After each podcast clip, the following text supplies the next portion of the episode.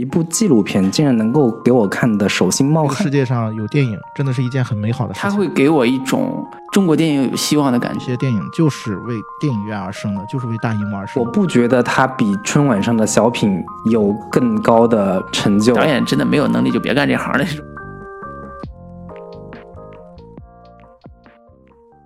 Hello，大家好。Hello，大家好，这里是准风乐坛，我是老朱，我是老林。Hello，大家好，这里是迷影圆桌派，我是夕阳。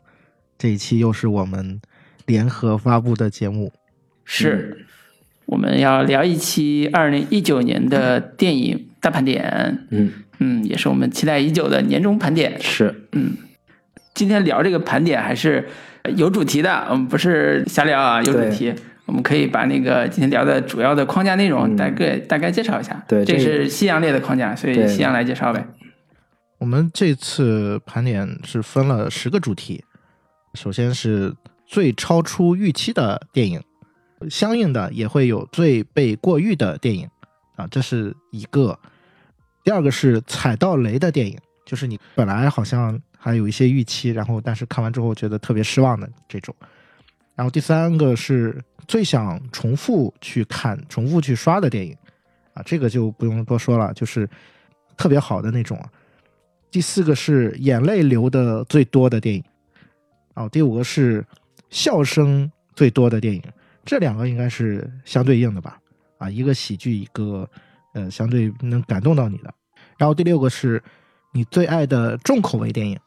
第七个是。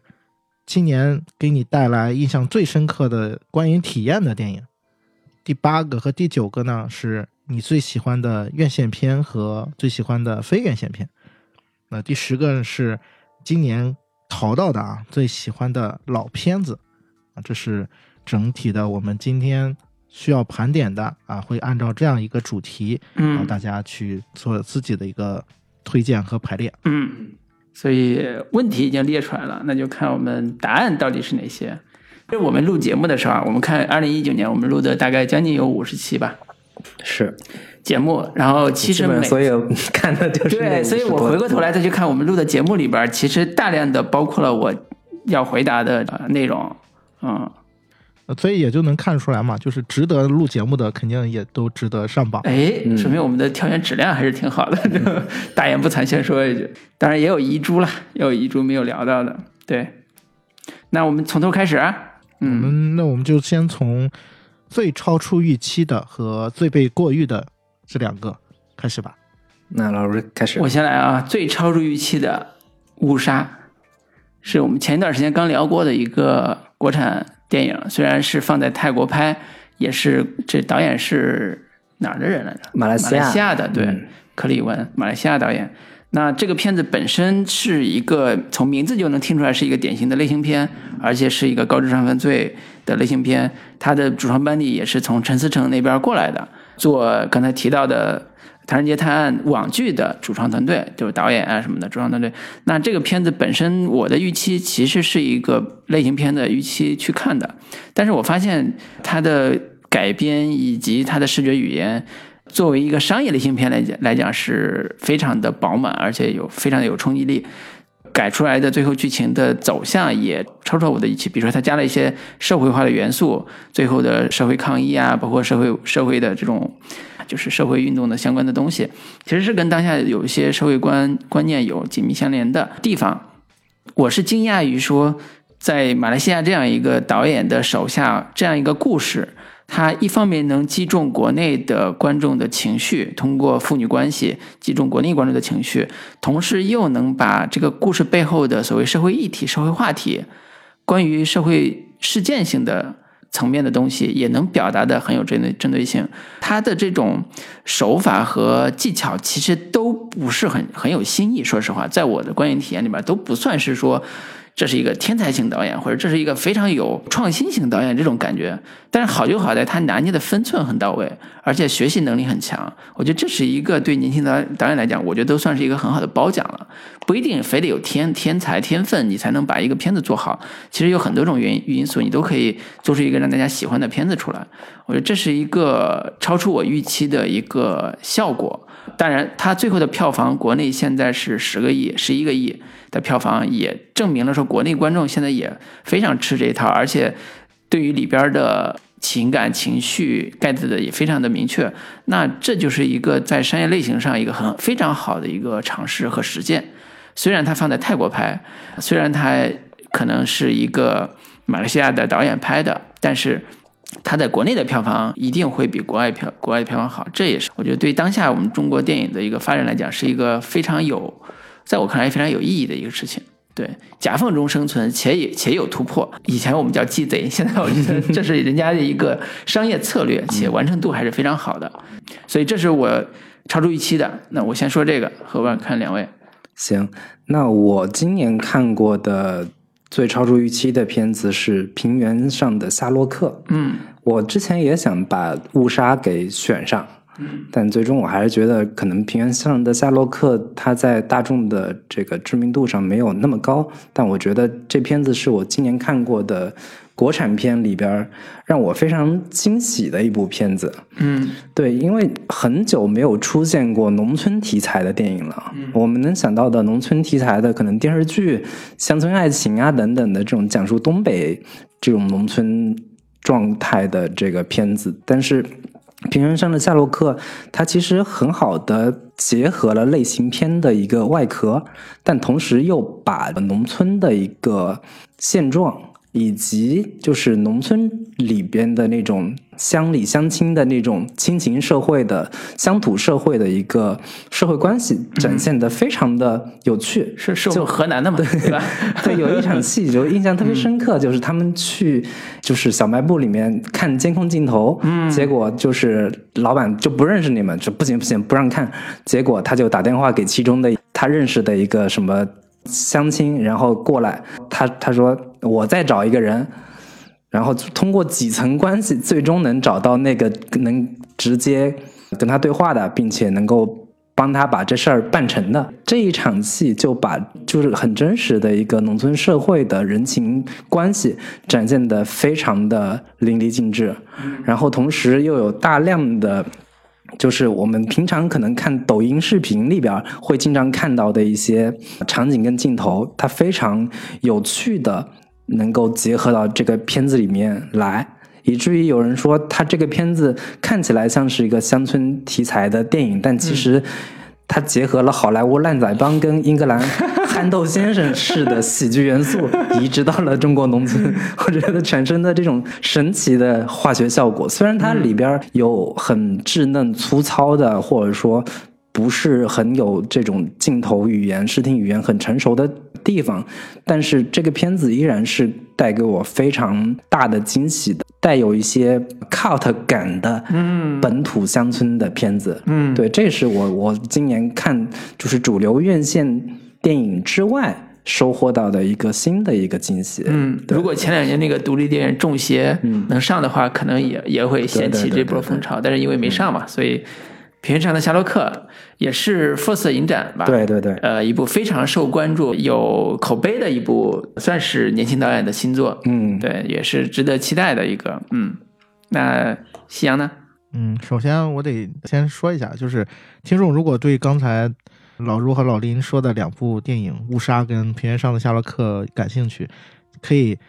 去听我们的节目《指挥乐坛》里面，嗯，单独做过一期《误杀》，我记得。对，然后《平原上的夏洛克》，我是当时有做过导演的采访，所以大家如果感兴趣，可以去听那两期节目啊，嗯，去找来听。嗯，哎，那你能简要介绍一下，呃，你跟导演在沟通的时候，你对他的风格的理解，还他自己对自己风格的认知是有什么主要的观点吗？就是因为其实刚才老林讲了他观众评价或者叫网友评价，比如说烂仔帮喜剧啊，或者有戏英式憨豆的这种喜剧效果啊，这些放在。比如说放在我们河南方言这个本土环境里边，其实是一个在我个人的感觉里边，它并不是一个向国外模仿来的，而是一个发自我们河南幽默。比如说大家喜欢看刘震云的喜剧，嗯，其实它有河南本身有本土的幽默方式，呃，和所谓方言的这种说笑话的方式。那这里边的喜剧感和他自己的所谓的人情世故的拿捏，是他自己本身的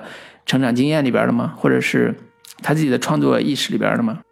这个事儿其实导演还真聊到过。嗯首先他自己就明确的说，其实没有想过拍一个喜剧，这是嗯他特别明确的跟我说的。嗯然后他就说，整个故事发生在现实当中的一个事情，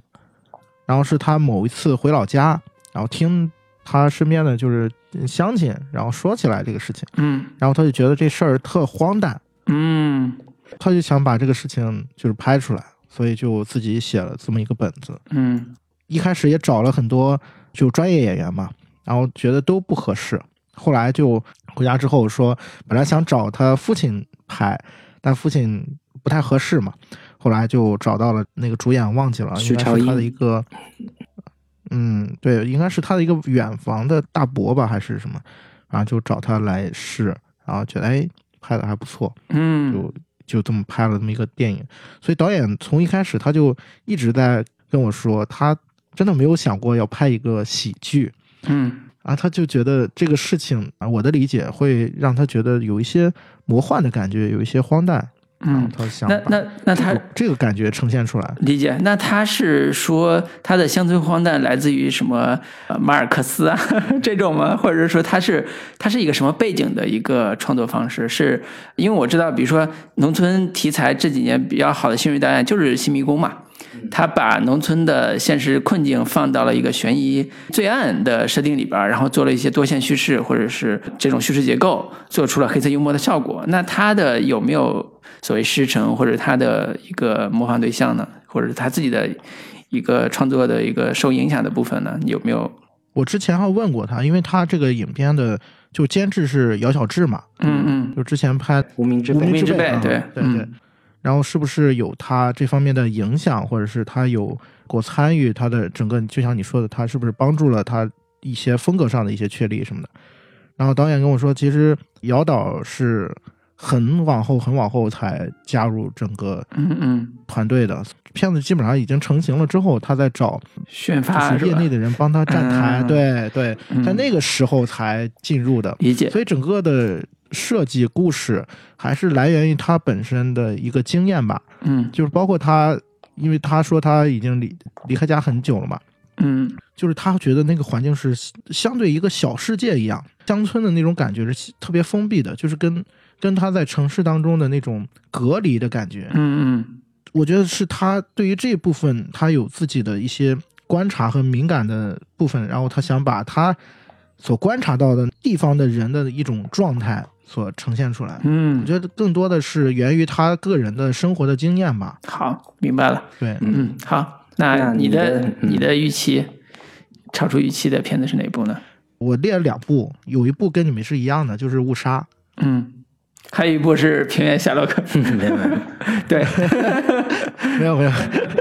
误杀我我特别想再提一句的是，他这个片子是翻拍啊，对，就是我觉得他在某种程度上，呃，是为翻拍挣了一次名吧。嗯，因为之前的国内的翻拍，无论是翻拍印度电影也好，还是韩国电影，还是美国电影，都是让人有一些失望的。嗯就是我看过的啊，我看过的是这样，所以这部从这个角度你去比较的话，它也是完成度最好的一部了嗯啊。这是我觉得它能够说超出预期的一个另外一个原因吧。嗯另外一部并不是一九年的新片儿，嗯但是是我在一九年看的，是我在上海电影节上看的《疯狂的麦克斯四》的黑白版本。哦，黑白版的啊，对，为什么说这部电影我也觉得超出预期呢？是因为我个人对于《Max 四》这部影片，当年它好像的口碑也是很不错的嘛。嗯但是我记得我当年看完之后就没有太大的感觉，我甚至觉得就很普通嘛，就是一个嗯动作片嘛。然后嗯时隔这么多年之后，我是带着没有任何的预期去看了这部电影，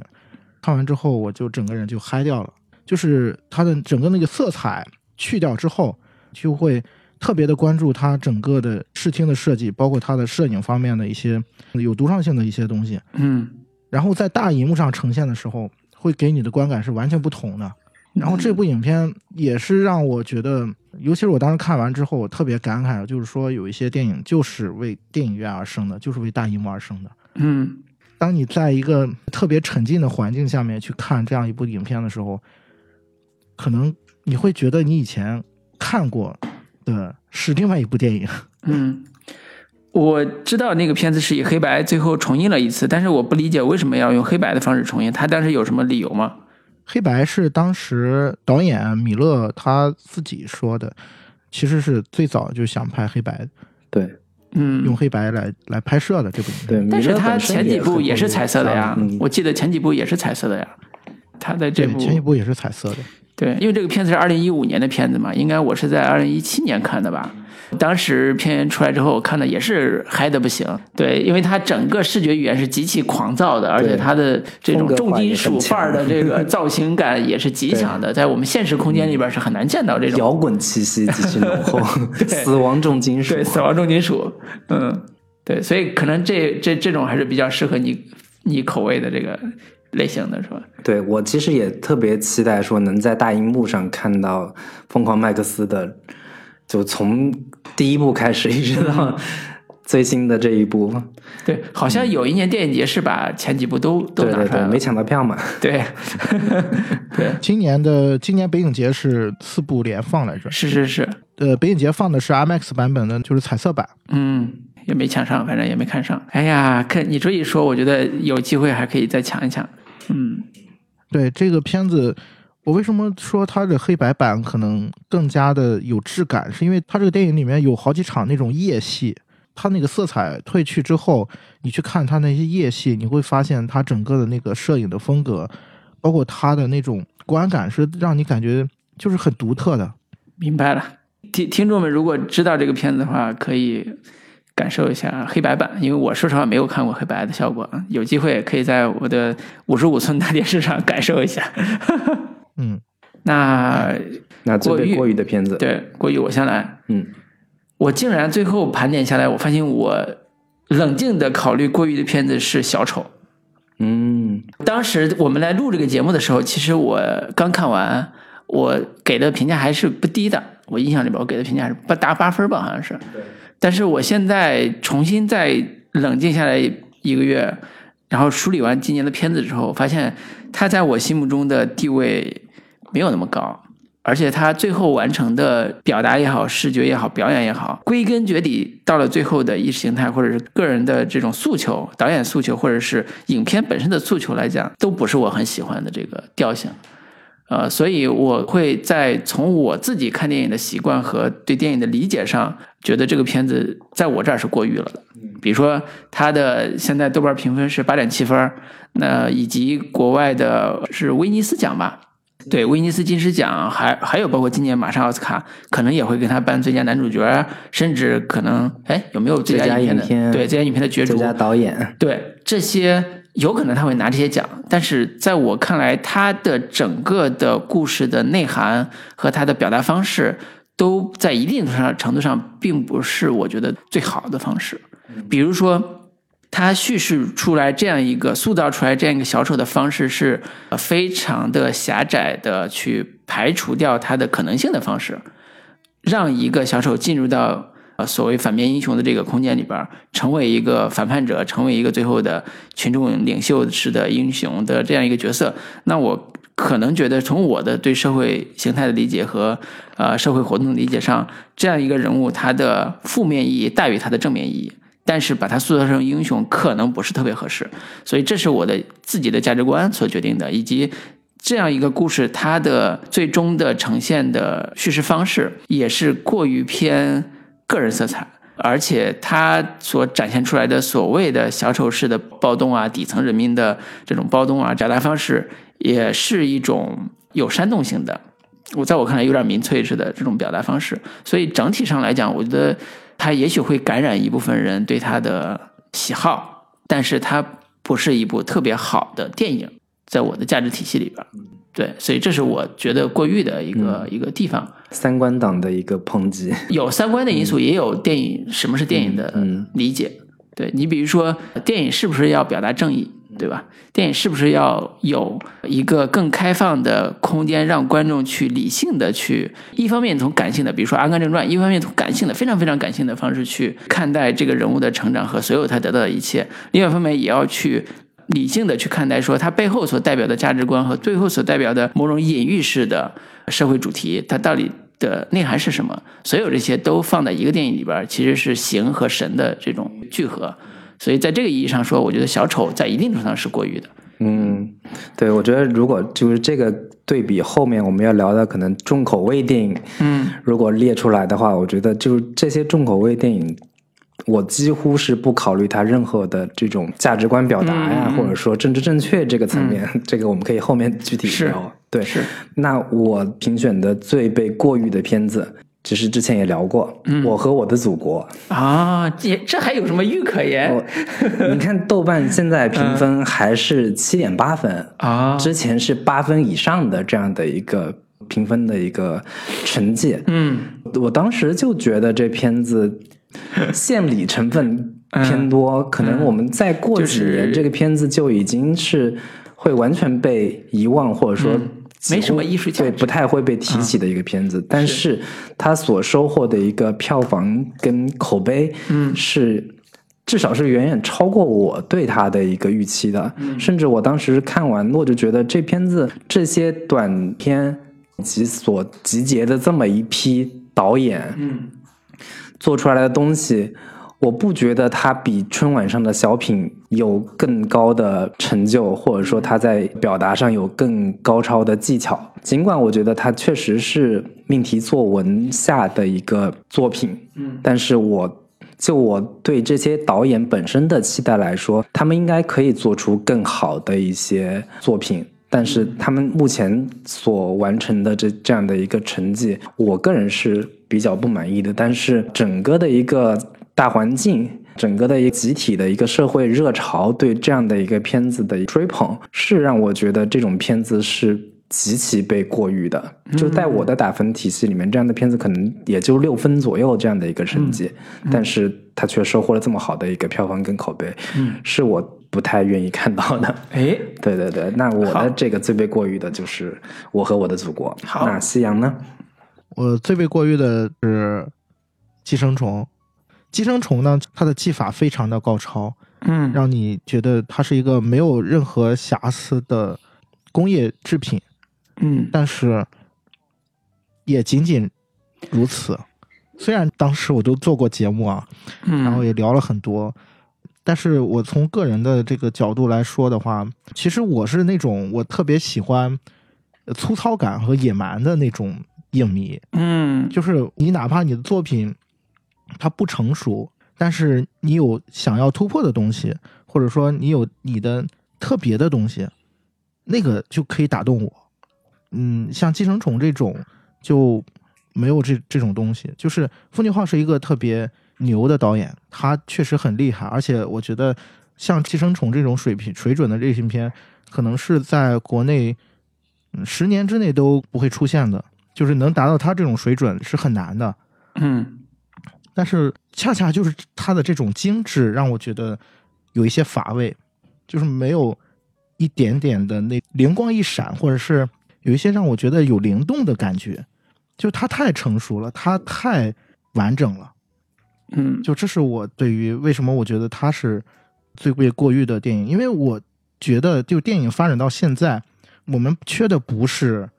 工业化产品，缺的不是成熟一个完整的类型片、商业片。这个好莱坞在上世纪三四十年代就已经完成了。电影发展到现在，恰恰我们世界缺乏的是有创造性的，或者说有一些不愿意囿于传统当中想要突破的那些部分，我觉得恰恰是现在最急缺的、最欠缺的。所以我觉得这是有遗憾的部分吧，所以我会把它誉为是一个过誉的电影。嗯，好，寄生虫，对我稍后会反驳你的意见。对，然后但是这个不在这一趴啊，不在这一趴。对，呃下一个就是下一个第二个，嗯，踩到雷的电影，嗯踩到雷的电影，我先说啊，抛砖引玉，两部，嗯，国产的一部，国外一部。国产的一部叫《半个喜剧》，嗯我们前几天也聊过，我真的不愿意想象它是驴得水团队做出来的作品。有时候会在想说，团队所坚持的某一种社会表达、社会母题，是不是与时俱进，是或者叫是不是真正的叫母题的东西是有折扣的？他所关注的就是所谓的人格低矮的人人要站出来，以爱情为方式来站起来，重新做人，这种这种思路是不是一个好的在喜剧类型下能够做出好作品的这种东西？从结果上来看，我觉得问题非常大。从主题上来讲，他们找到了一个切入点，但是这个切入点又非常的浮夸和悬浮，它达不到人的最最根本的呃情感需求上。比如说，就是一个北漂的一个年轻人，他为什么要做一个所谓的二代的附庸，然后成为他的所谓的爸爸，就是某种程度上爸爸，在这个过程中他牺牲掉自己的感情。我觉得这个故事。亘古不变，就是有的，就是所谓的《红与黑》里边于连的故事，很多很多这种经典故事里边都会有这种类型。但是为什么他做出来故事是那个样子？就是他一不能呈现现实中的某一种真实的寄生状态，另外一方面也不能让人信服的去完成一个个性的或者叫人格的所谓的拓展或者人格的觉醒。我觉得这都是这个。导演或者编剧们，他在处理这个题材的时候，所顾左右而言他，或者叫故意放低姿态去做喜剧，而没有把这个主题好好做出来的一个原因。我从结果上来看，我是非常不满意的，以至于在现场我看到很多里边关于多多这样一个渣男，的现在叫意识形态评价叫渣男这样一个人物出来的时候，我觉得很多情节我都是非常生气的，所以这种情绪是我。对我来讲是非常不爽的一个体验，所以踩到雷这是一个，另外一个是哥斯拉二。电影院看的时候，我几乎是想愤然离场，且砸掉电影院，且无奈的看着一群人类在两个怪兽之间穿梭，然后不知道这些人类究竟还是干脆死了吧，就没有拯救的需要的这种感觉。它打破了我在前几年看安野秀明拍的哥斯拉的新哥斯拉那部电影给我带来的对哥斯拉的好感。啊，在好莱坞的。体系内，哥斯拉就是一个蠢货，就是一个只会炫技的蠢货啊！我觉得真是太可怕了。对，所以哥斯拉二是我在电影院极度糟糕的一个观影体验，以以至于我睡觉的时候，我连看变形金刚五睡觉的时候那种爽感都没有。这两部是我今年在电影院里边体验最差的两部。嗯，对，好，说完了，两位。那我踩到雷的电影是两部，嗯，一部是国产片《银河补习班》，相当大的一坨屎。这个被我们的踩法，吃掉了。对，就是《银河补习班》是我今年看过的电影院里边观影体验最糟糕的一部片子。嗯，然后我当时给他的一个评价就是极其的鸡贼的一部片子。他又想。探讨现实话题、教育制度。前几年的这种现实主义题材的片子比较热门，像什么《我不是药神》呀等等的，想蹭这个热度，又想要探讨父子亲情，像什么《摔跤吧，爸爸》呀，加一点这种东西，然后又加了一些爱国主义元素，中国富强了等等的这样的一些元素，凑成了一部，就是又想要。沾一点现实主义的一个风格，然后又完成度非常糟糕，又不是那么的一个现实，然后又最后强行的一些煽情的一些桥段。本身我们真的不应该对邓超这样的一个导演有任何的期待，结果我们还去电影院里面看了，并且还做了一期节目，这个是让我觉得今年在国产电影里边非常大的一颗雷。然后另一个可能是部好莱坞电影叫《我们》。对，之前逃出绝命镇的导演的恐怖片的新作，那之前看《逃出绝命镇》的时候，当时的一个观影的感受还是挺不错的，相当不错。对，那剧本也写的非常好。对，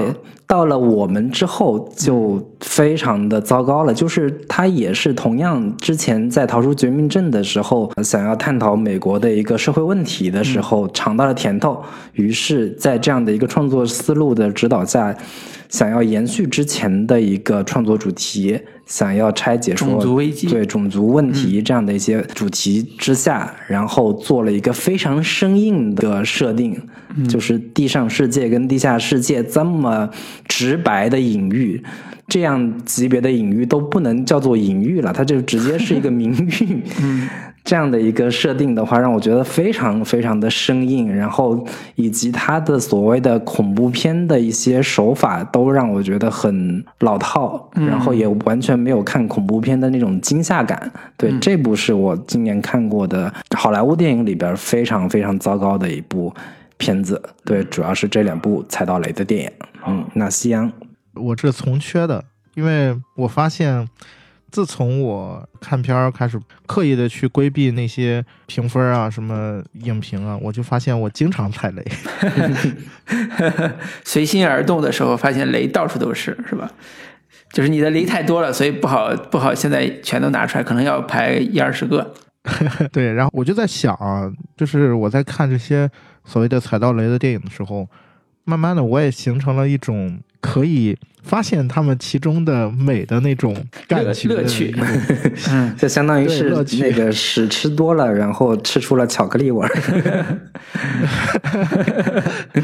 对，其实尤其是看一些就是那种劣质的恐怖片，呃，尤其是会会遇到这种情况。对我理解你看劣质恐怖片的乐趣，但是我不理解看貌似精致的肥皂剧的或者叫肥皂片的乐趣，因为在迷影群体里边有一种就是以看廉价廉价片为乐趣的，嗯，B 级片，对 B 级片或者是恐怖片或者是某一种类型的。这种迷影像，因为它形成一种 cut 文化，或者形成一种迷影文化，它特别容易在这里边寻找到自己的乐趣。就这是一种在相对成熟的影迷群体里边形成的一种我亚文化现象吧。对，然后这种还是挺好理解的，因为它出现一种叫我住六经，就是我自己的观影体验里边是超出电影本身的。对，所以这也是一种趣味的很好的点。但是我现在已经到了说我 get 不到一些。不是冲着做烂片去，但是做出大烂片的这种状态的效果。比如说《长安道》，因为这是在我在视频网站上看的。如果不是在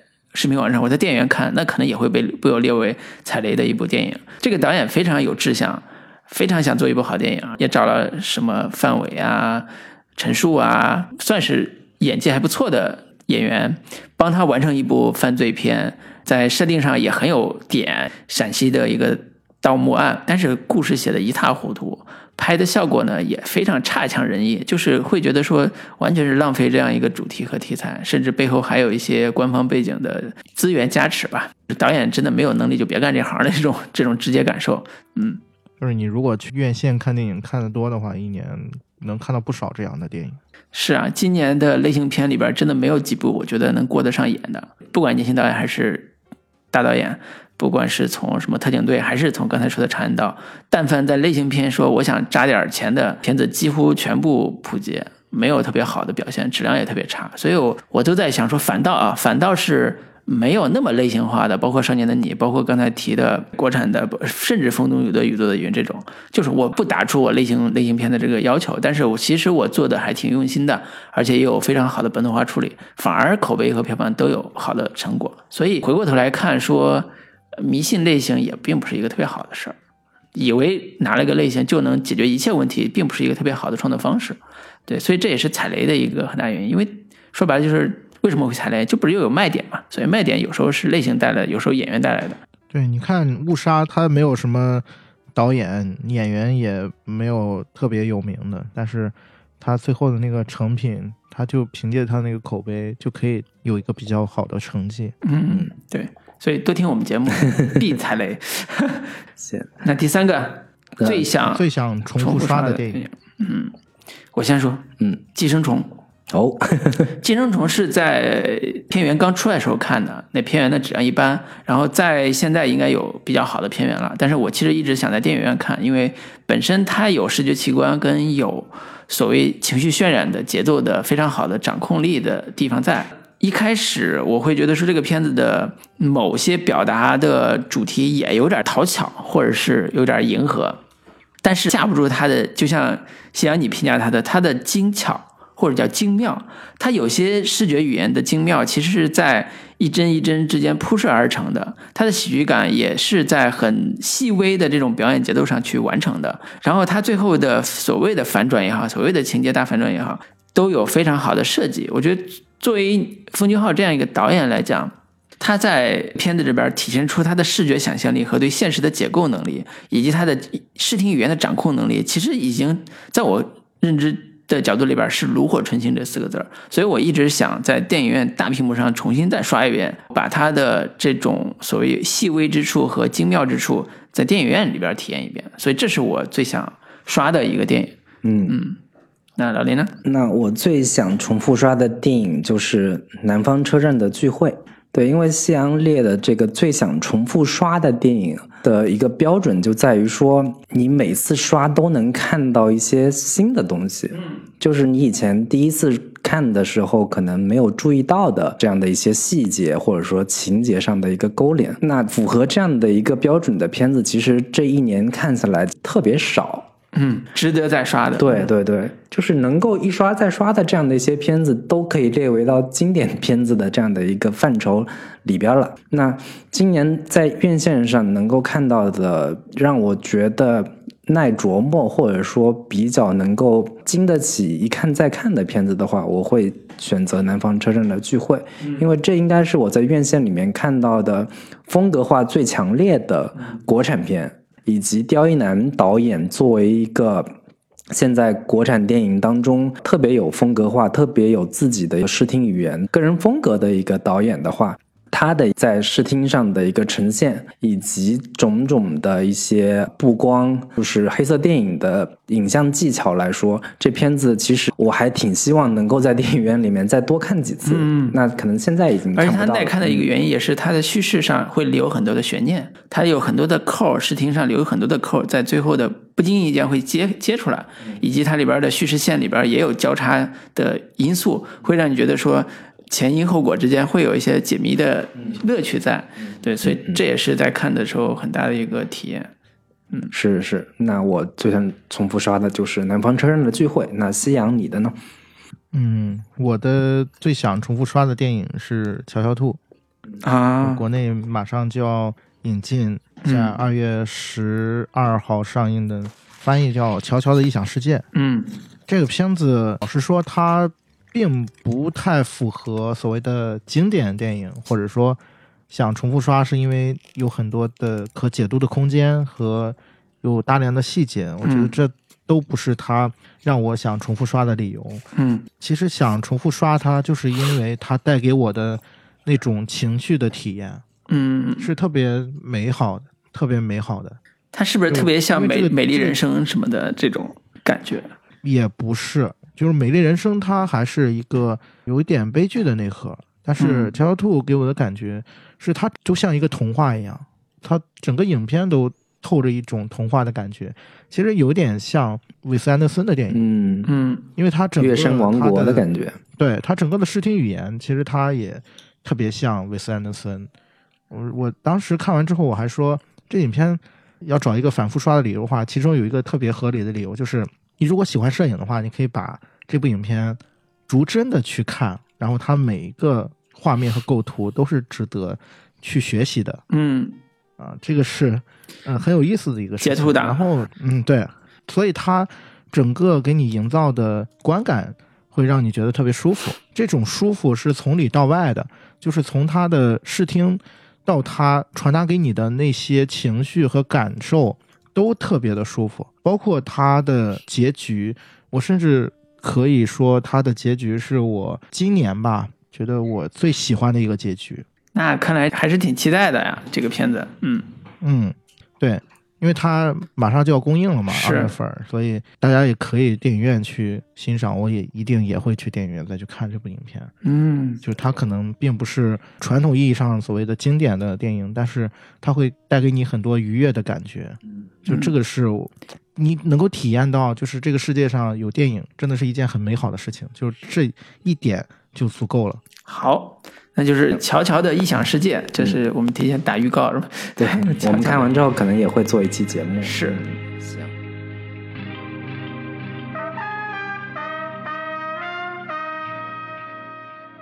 嗯，那下一个就是眼泪流的最多的电影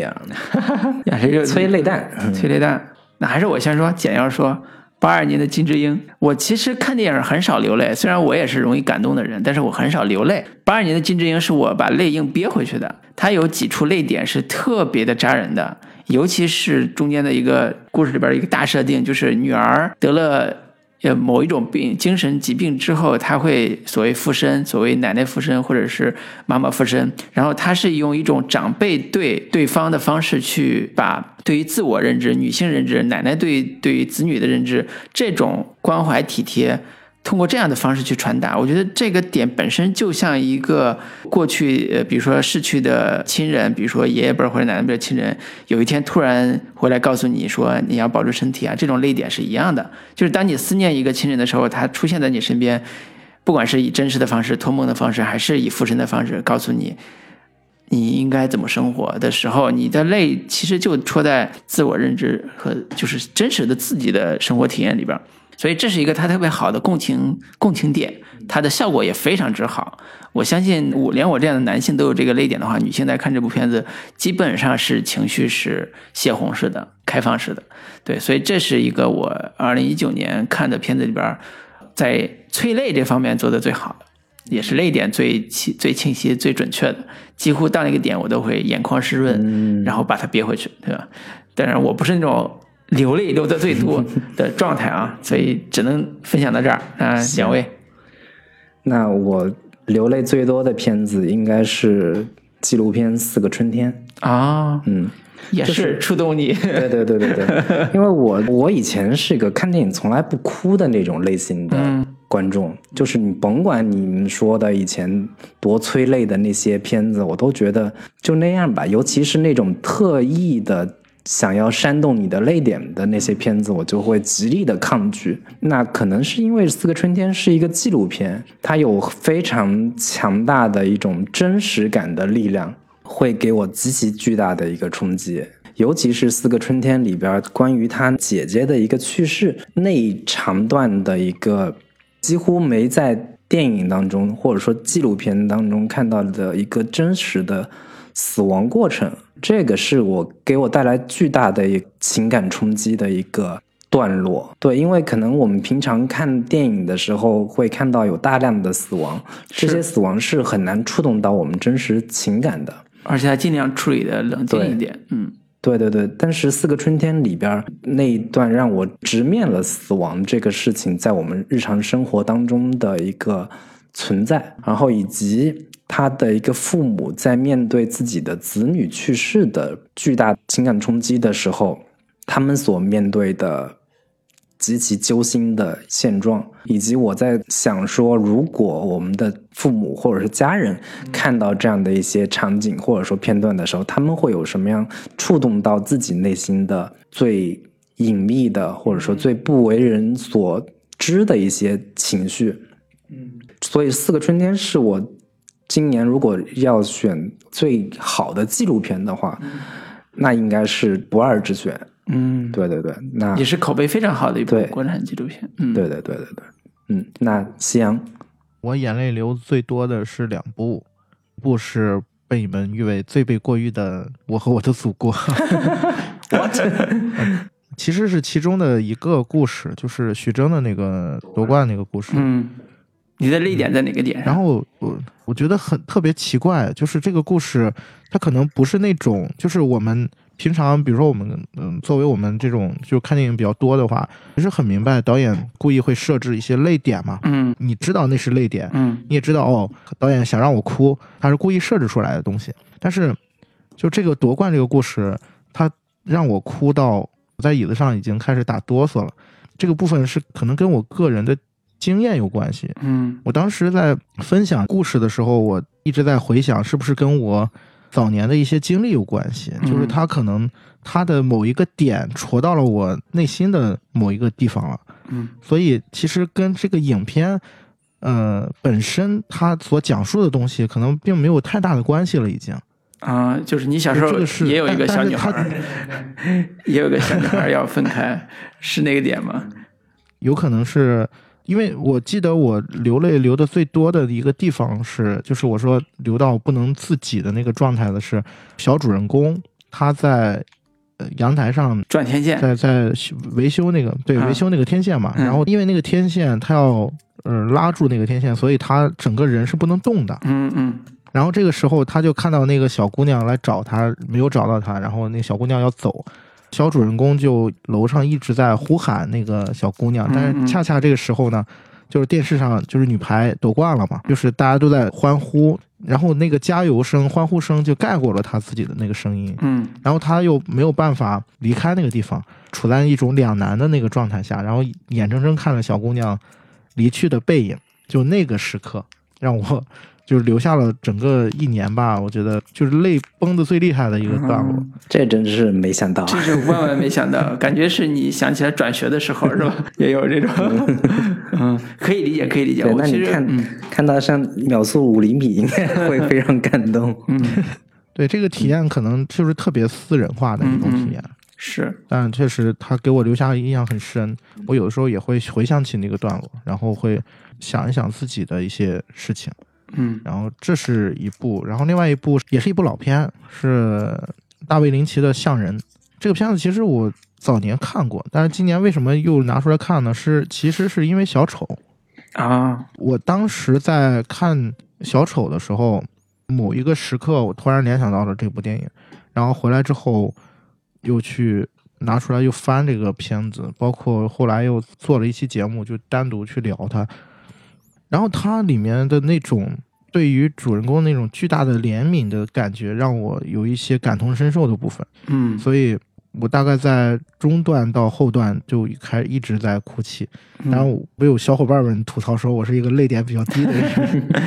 嗯，但是我觉得被向人所被他里边的导演的怜悯，或者是被里边的悲，就是那个人物命运的悲情所打动，还挺人道主义的这种眼泪，它不完全是那种。呃，某种程度上催泪，我相信大人林奇不是以拍催泪为核心的拍法，他也不是内内陆的导演，对他其实更多的是在怪人或者在被社会抛弃边缘、视之为怪物的这个人身上去找一些他的命运的归属感，或者是他命运的这种苍凉感。这可能是你你在一定程度上感同身受的那个点吧？对我猜啊，嗯，对，所以在技法上完全不是是催泪技法，嗯我觉得那部电影你感受到的是更高级的一种情感吧。嗯我觉得是被那种东西打动的。嗯，嗯，好，那说完眼泪最多的电影，那就是嗯到了那笑声最多的电影。笑声最多的电影，简说简了，哪吒。嗯，我笑声最多这个，我真的想了很久，我哪一部电影让我最开心？我想了半天都没想起来。可能我电影院看的片子也不多，但是想来想去，可能哪吒算是我笑过三四次吧。嗯对，算是我笑的 比较多的。对，然后中间有一些小桥段我笑了，然后里边师傅教徒弟那些偷喝酒的什么点子我也笑了。啊、我觉得这也算是一个裤裆里藏宝贝什么的。我真笑了。嗯，对，越低俗我越喜欢。是是是对，所以这这个是一个个人完全纯个人喜剧口味的一一个槽点吧。对，相信跟我一样笑了的观众，你也不要羞于承认，这的确里边有很多笑点。嗯，对，好，那我笑声最多的电影就是有两部啊。嗯。第一部是刚刚被老卢认为是踩到雷的电影，嗯，半个个喜剧。剧啊，半个喜剧确实是我在电影里面看得最开心的一不是苦笑吗？片子，并不是苦笑，我是真心的笑。就是我对于喜剧电影其实一般要求没那么高，嗯。或者说你越胡来越低俗，或者说越不正经啊。对不正经插科打诨，我会越开心。嗯那半个喜剧，我觉得是我这年在院线里面看到的，就纯喜剧效果来说啊，我们不考虑所谓的三观这些东西的时候，我觉得我真的是笑得很开心。而且我觉得，呃，驴得水他们的那两个导演，其实他们的喜剧风格是真的有跟开心麻花是有区别的。是他们的那种喜剧风格是能真的能打动到我的。哪怕是开心麻花的喜剧，我也是属于那种能笑出来的那一类观众。对，所以我对于半个喜剧是不抗拒的，并且我真心的觉得它在喜剧的层面上是合格并且达标的。嗯对，以及我从在电影院里面看到的身边观众的反应来说，也是非常有效的。嗯对，所以《半个喜剧》是我电影院里面看的笑声最多的一个电影。那另一个就是去年一九年年初的春节档的《疯狂外星人》，我觉得这部片子其实是属于在去年的春节档里边被低估的呃、低估的一部片子。啊，我觉得就是不低估，我我当时在 院电影院里面看完之后，我就觉得我挺喜欢这个片子的。嗯之后等到他在视频网站播放的时候，我又重新再看了一遍。嗯，我依然觉得这部片子是属于宁浩他的导演序列序列里边能排在前前三的一部片子。嗯我觉得非常有意思。嗯就是相比于像《流浪地球》这样的科幻片，嗯我觉得如果要拍科幻片的话，《疯狂外星人》这一类片子是中国导演能拍出来的科幻片，并且是有很强的本土特色或者说本土色彩的，嗯，进行本土化之后做出来的科幻片。是，对，并且是好莱坞导演拍不出来的那种科幻片。嗯，对，它特别符合你刚才说的一个标准，叫胡闹。对，嗯。就是那种胡闹感是我特别喜欢的，并且是有强烈的中国二三线城市或者说乡土色彩的，嗯，以及它其中所呈现的那种中国人的人情世故，对人情世故、嗯怎么跟猴子进对乡土社会的，或者说呈现的中国城乡结合部特质的人际关系，在这部片子里面有非常好的呈现。比如说沈腾在遇到几个老外的时候，也是。各种发烟，是。把烟丢到人身上，然后跟人家不理他，说：“哎，你抽不惯烤烟是吧？”跟那个外星人的时候也会聊说，以后你就把我们这个酒带到外星球去，你就是我们的什么这个代理。代理商之类的，以及是跟人喝醉了之后聊说，哎呀，咱俩咱以后发财了，谁还吃那点死工资什么之类的，这种笑点是我非常能 get 到的。嗯。所以我觉得这个《疯狂外星人》是我以及半个喜剧是我整年看下来笑声最多的，也是笑得最开心的两部片子。好，嗯，那夕阳，我笑声最多的片子是一部叫《娱乐园》的电影。那这个电影目前还没有上映，是在今年的西宁电影节上，就是 First。其实这个片子的故事有点类似于半个喜剧，就是它的整个的结构和它所讲述的主题，包括他的人主角的设置，他也是两男一女的故事。主人公也是一个玩世不恭的那种所谓的渣男吧。另外一个他的朋友也是从外地来到北京，有相同的故事结构跟所要探讨的一些精神的内核。我相信，当你们看到这部影片的时候，你们也会觉得他的处理的方式，包括他整个故事的呈现的方式，要比半个喜剧要成熟很多。啊，嗯，虽然这部影片也是一部处女作，它的演员也大部分都是非职业演员，但是它所呈现的那个效果是特别特别让我能够感到惊喜的，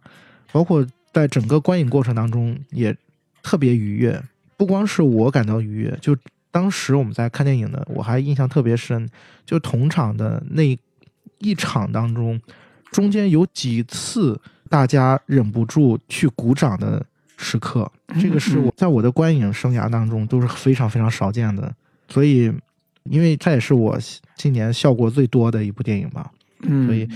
我希望以后有机会大家都能看到这部影片。好，那就期待一下，看什么时候能上，二零二零年能不能上？这真是也也是一部相对比较小众一些的是，对，是，嗯。那下一个就是我们最爱的重口味电影，嗯，重口味电影，我的口味就比较轻了，所以我就先说，我最爱的重口味电影《风中有朵雨做的云》和《南方车站的聚会》，这俩在我看来就是对我来讲就是重口味电影。为什么呢？其实《风中有朵雨做的云》的视觉语言其实是非常的独特的，它的摄影风格其实在娄烨的这个基础上做了很多的夜戏处理。你看到很多里边有非常多的夜戏，以及在夜戏里边还有像杀人放火，反正这一这一趴的这些口味比较重的情节。当然删减的部分里边也删掉了一些重口味的点啊，但是依然还保留了非常多的。人性的复杂的黑暗的那一面，所以在我看来，他已经到了国产电影里边，在连带你自己的社会经验，带他电影里边呈现东西的重口味的那个点上，我觉得塑造的还是不错的。另外一个《南方车站的聚会》，刚才老林也提了，其实也是一个里边出现了大量少儿不宜的情节和镜头，以及有一些突破。其实在我看来是有突破性的表达的部分，比如说在呃武汉这样一个城市里边，有所谓法外之地这样一个地方，然后有这样一个逃犯在跟底层人民，或者叫他本身也是底层，在跟。城乡结合部这种底层人在一起交流交往的时候出现出来的江湖侠义这种冲突，所以这也是一个在我的世界观里边一种非常有现代感，且在某种程度上甚至赋予了卡特片的这种趣味的一种观影体验。所以这两部在我这儿是属于重口味的这个标准里边。嗯，对，嗯，我说完了。是，嗯，老卢选择这两部片子，就可见。并不平常 真的没怎么看过重口味的片子。对对对。那我选的这两部重口味的片子，在我看来确实是挺挺重口味的。嗯。其中一部是原子温的《在无爱之森呐喊》。哎。另一部是这个拉斯冯提尔的《此房是我造》。嗯。对。那一部原子温的这部《在无爱之森呐喊》，这部片子确实是集合了原子温一贯的。重口的一些标志性的桥段，嗯，断肢、分尸，嗯，以及极其带有精神控制色彩的这种 PUA，以及种种的这些标志性的原子温的这些元素，嗯，如果你就是对原子温或者说对这类重口味电影不是很熟悉的话，其实是建议谨慎观看的。哎。对，但是我早年间也是看了一大堆原子温的电影，嗯，以至于形成了对他的电影的一个欣赏的一些心理建设，嗯，就是你很难用正常的逻辑或者说正常的观影习惯去归类，或者说去拿道德标准去评判原子温这样的一些电影，是。对，同时。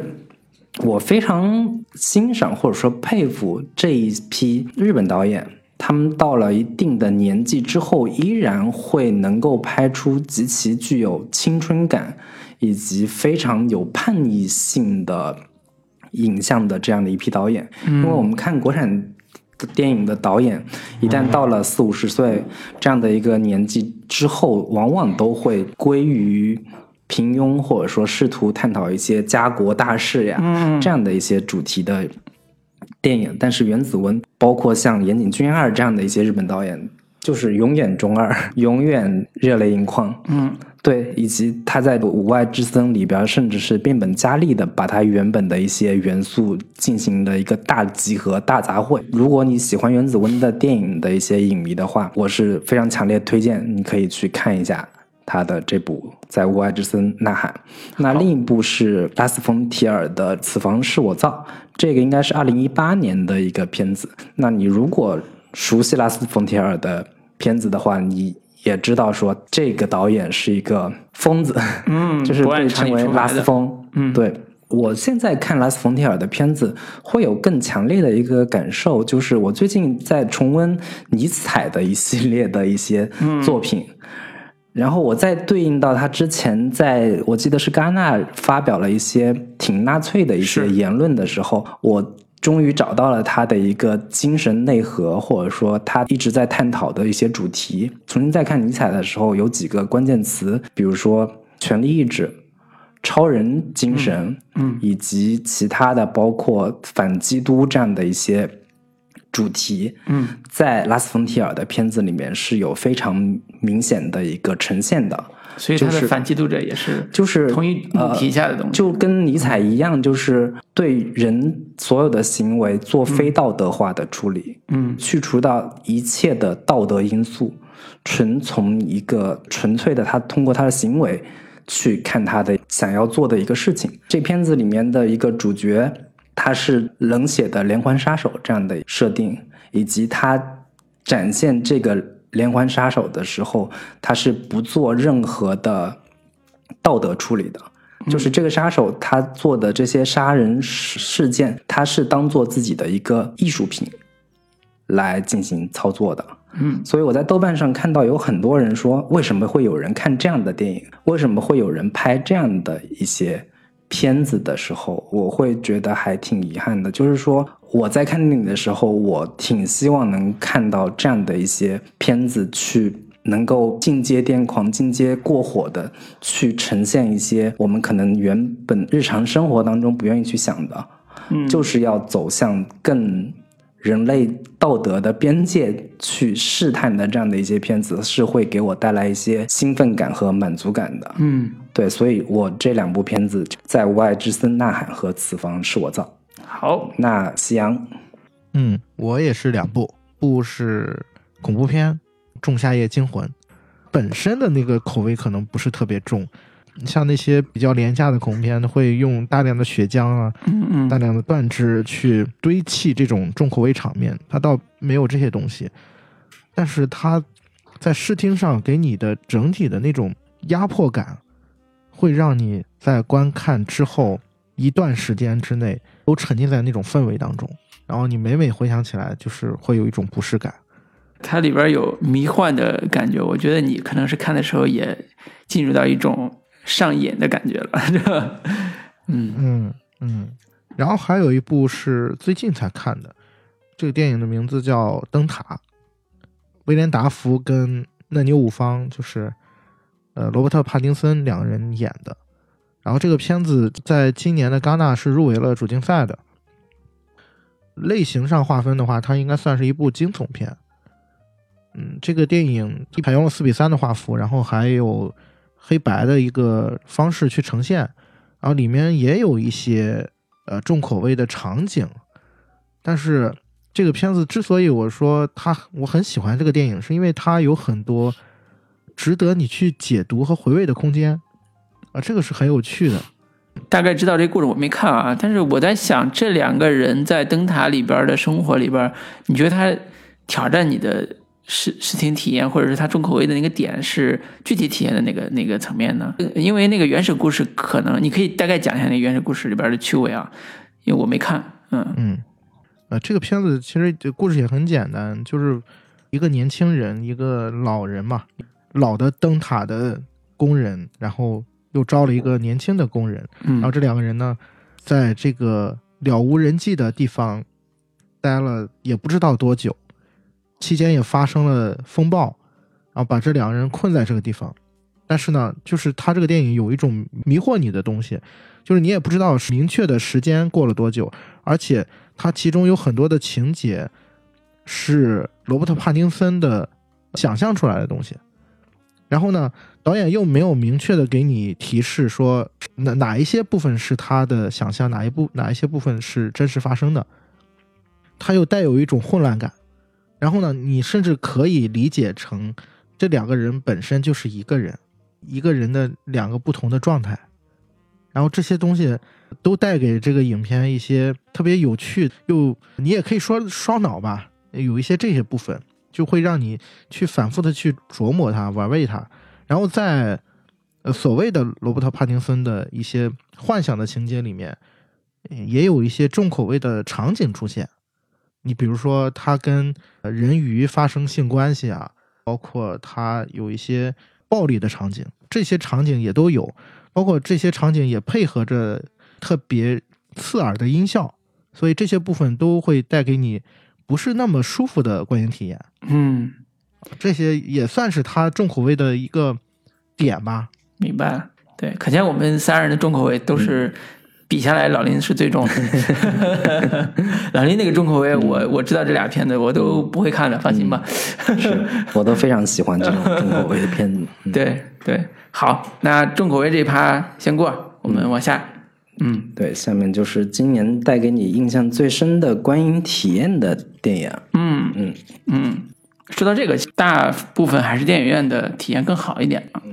所以我举的，其实我举了三部片子都是特效片，或者是跟特效相关的。我认为在今年我在看电影的时候，体验非常的棒，而且适合在电影院看的，《决战中途岛》、《阿丽塔》和《狮子王》真人版。真实版对吧？这三部是我在电影院看的时候，我都觉得说，它一定程度上程度上刷新了我对呃视听体验的一种一种认知。决战中途岛的最大的强悍的地方就是它的俯冲轰炸跟俯冲拉升的这个第一视角体验。这个是我之前从未有过的极强的一种视视听体验，所以这是呃在战争片序列里边儿或者叫战争动作片序列里边儿第一视角非常非常棒的体验，以至于我看完这个片子之后就回去下了一个类似于像世界战队这种游戏开始。对炮打打炮这种这种我自己玩，然后第二个是阿丽塔，阿丽塔本身的动作场面，我认为并没有达到我心目中最好的那个效果，但是他给我一种呃，就是阿丽塔这个人物角色形象以及他身边的这种反派人机结合的这种视觉形象，他们在在互动的时候出现的一种完全的真人模拟式的效果。这个是极其震撼的一种体验，就是相当于他的虚拟角色和真实角色已经达到了完美匹配且完美互动这种效果了，所以当时看的时候会有一个极强的感受。第三个是《狮子王》，《狮子王》这个片子本身口碑不太好，但是我在看电影的时候，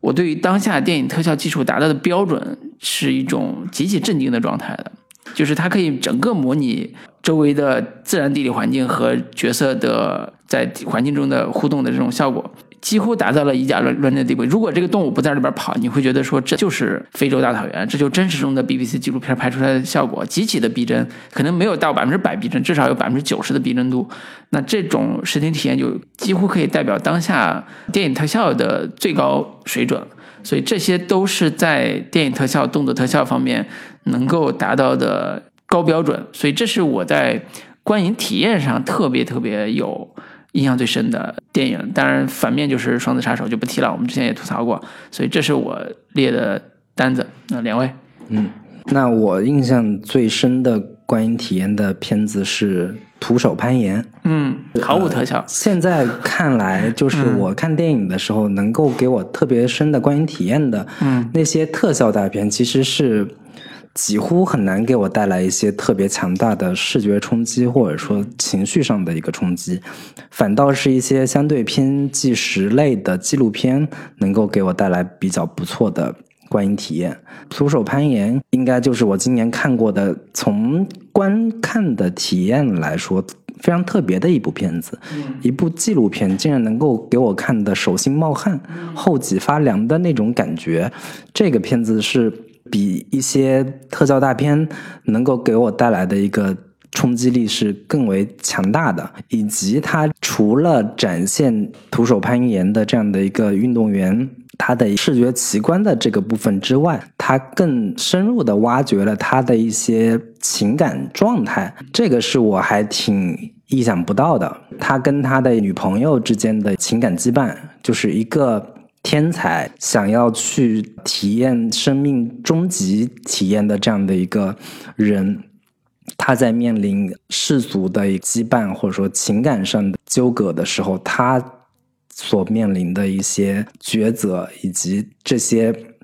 外在的一些情感上的一个阻碍，到底对他本人有多大的一些影响？这部分其实是我觉得这片子还带给我挺独特的一些体验，或者说能够体会到更多、更宽广的、更有深度的一人类情感的一些我之前可能没有体验过的一些情绪。对，这个是我今年看过的观影体验最特别的一部片子。嗯，那夕阳是，我今年印象最深刻的一次观影体验，也是一部老片，然后也是在上海电影节看的，是贝拉塔尔的《撒旦探戈》，然后我在电影院坐了七个半小时，然后完整的看完了这部影片。嗯，就蛮难得的一次机会吧，而且。就这种电影，我之前在家里面断断续续的，大概看了三四次，都没有真正把它看完。会经常因为一些事情，然后就打断，然后包括你的那个环境，你对这个电影的投入状态都不是特别的好。然后这次特别难得的，本来我是没有抢到这张票的，后来我就想，我还是想去体验一下，还是想去抓住这次机会，然后我就去现场蹲了一张票。后来就跟着现场所有的人，然后去看了这部七个半小时的电影。然后我其实，在看之前，我也在想，我会不会在观看电影的时候睡着。嗯，我就发现，还真的并没有睡着。可能是当时的那个状态，包括那个观影的环境，嗯，我个人觉得啊，电影院其实是一个看艺术电影特别好的一个环境，嗯。因为有的时候你看一些所谓的大闷片儿，你一个人在家里面的时候，首先你没有那个环境，你可能你的那个状态进不去，然后呢，你又会被很多的事情所打断。但是电影院就不存在这样的问题，再加上如果有一个电影节这样的环境的话，周围的人跟你一样很投入的那种状态的时候，你也会跟随着周围人的那种状态，然后把你观影最好的那个状态调动出来。所以嗯我反倒觉得去看这样一部所谓的闷片儿啊，所谓的很漫长的一部电影，去电影院是一个很好的一次机会，嗯，然后给自己一个感受那个艺术最本真的那个东西的一次机会。贝拉塔好像在哪一年是 FIRST 影展的呃不 FIRST 电影节的主席，对是不是？然后他当时也也来国内，然后跟年轻导演做了一些大师课啊什么的交流，是吧？大师班。嗯，他到现在也都还是 First 的名誉名誉导师吧。嗯嗯，看你还是挺喜欢布拉塔尔，你能简要向我们听众简要介绍一下他的风格吗？或者他的这种特点吗？因为我相信好多听众可能没看过他的片子，最多只能听说过有一部片子叫《都灵之马》。说实话，我看也挺挺费劲的。说实话，对，就是他的嗯电影的妙处或者他电影的特点在哪？因为当时在富斯影展的时候，布拉塔尔过来当主席，其实有一大批他的粉丝是他是国内的导演。是特别喜欢他的作品，以至于在很多的视觉风格上去模仿他或者学习他。比如他特别冷静的处理，以及某些黑某种呃，比如说他喜欢拍黑白色彩的片子，然后长镜头，然后用一些特别简简练的语视听语言去展示自然风光、自然人情、自然的人和世界的这种相处的状态。对，这是我从表面上可以理解的元素啊。我我还是想听听你，如果特别喜欢他的话，你对他里边哪些元素是最感兴趣的？嗯，他的电影从某种意义上来说，就是没有什么故事性。嗯然后它整个的影像，就像你说的，它是以长镜头为代表的嘛。所谓的长镜头，你从电影的技法上来讲，长镜头本身就是可以呈现一种时间的流逝的感觉，一种时间的流动的感觉。那这个其实也是他的影片从艺术上面比较突出的一个特点，那种历史的感觉、时代的感觉是特别厚重的。另外一点，我觉得看他的电影，你会感觉，呃，其实有一点类似于塔可夫斯基那种，嗯，呃，有一点诗诗意意，现实主义是吧？对，会有一嗯种诗意。我刚才说他他的电影可能就是从故事上来说没有那么的强，但是实际上他的整个的人物刻画还是蛮丰富的，嗯，就是。但是他的那种手法又不是类型片的那种手法，对并不是给你讲一个人物的弧线，而是通过这种长镜头去凝视一个人他的一种精神状态。你如果看进去，当观众跟能够感同身受进入到他的那个世界的时候，你就会感受到，就是他所想要描述的主人公身上最本真的那种情感和一种就是不加修饰的，对，不加修饰的某种悲剧感，对对，这种是在电影技法上是属于叫比较高级的，看起来了无技巧，但实际上又有代表很强的情绪感染力的一种处理方式吧。对，可能有的导演会觉得这种是在就像画画一样，画到白描的某个阶段，已经到了说我欲有形于无形的这种功力上了，可能是有这种趣味啊，嗯。在看他的电影，我觉得有一个比较好入门的方法，就是你可以去了解一些他电影创作的背后的一些故事和背景，你就会发现，其实他是一个特别有人文关怀的一个导演。嗯，就他所他所有创作的电影都跟当时的历史的环境有关系。嗯，明白。其实看塔尔科夫斯基的也是得把七本七部半那本书大概看完，才能理解他电影大概的内涵是是什么，才能看得懂他在讲什么。嗯，对，所以也需要一些辅助材料，大家可以关注，一下其。实需要一定的年纪的阅历，嗯之后才能欣赏这样的一是些导演的作品。嗯是好，那我们这个印象最深的观影体验部分到这儿，下一趴最喜欢的院线片但是我就估计说出来都会打架啊。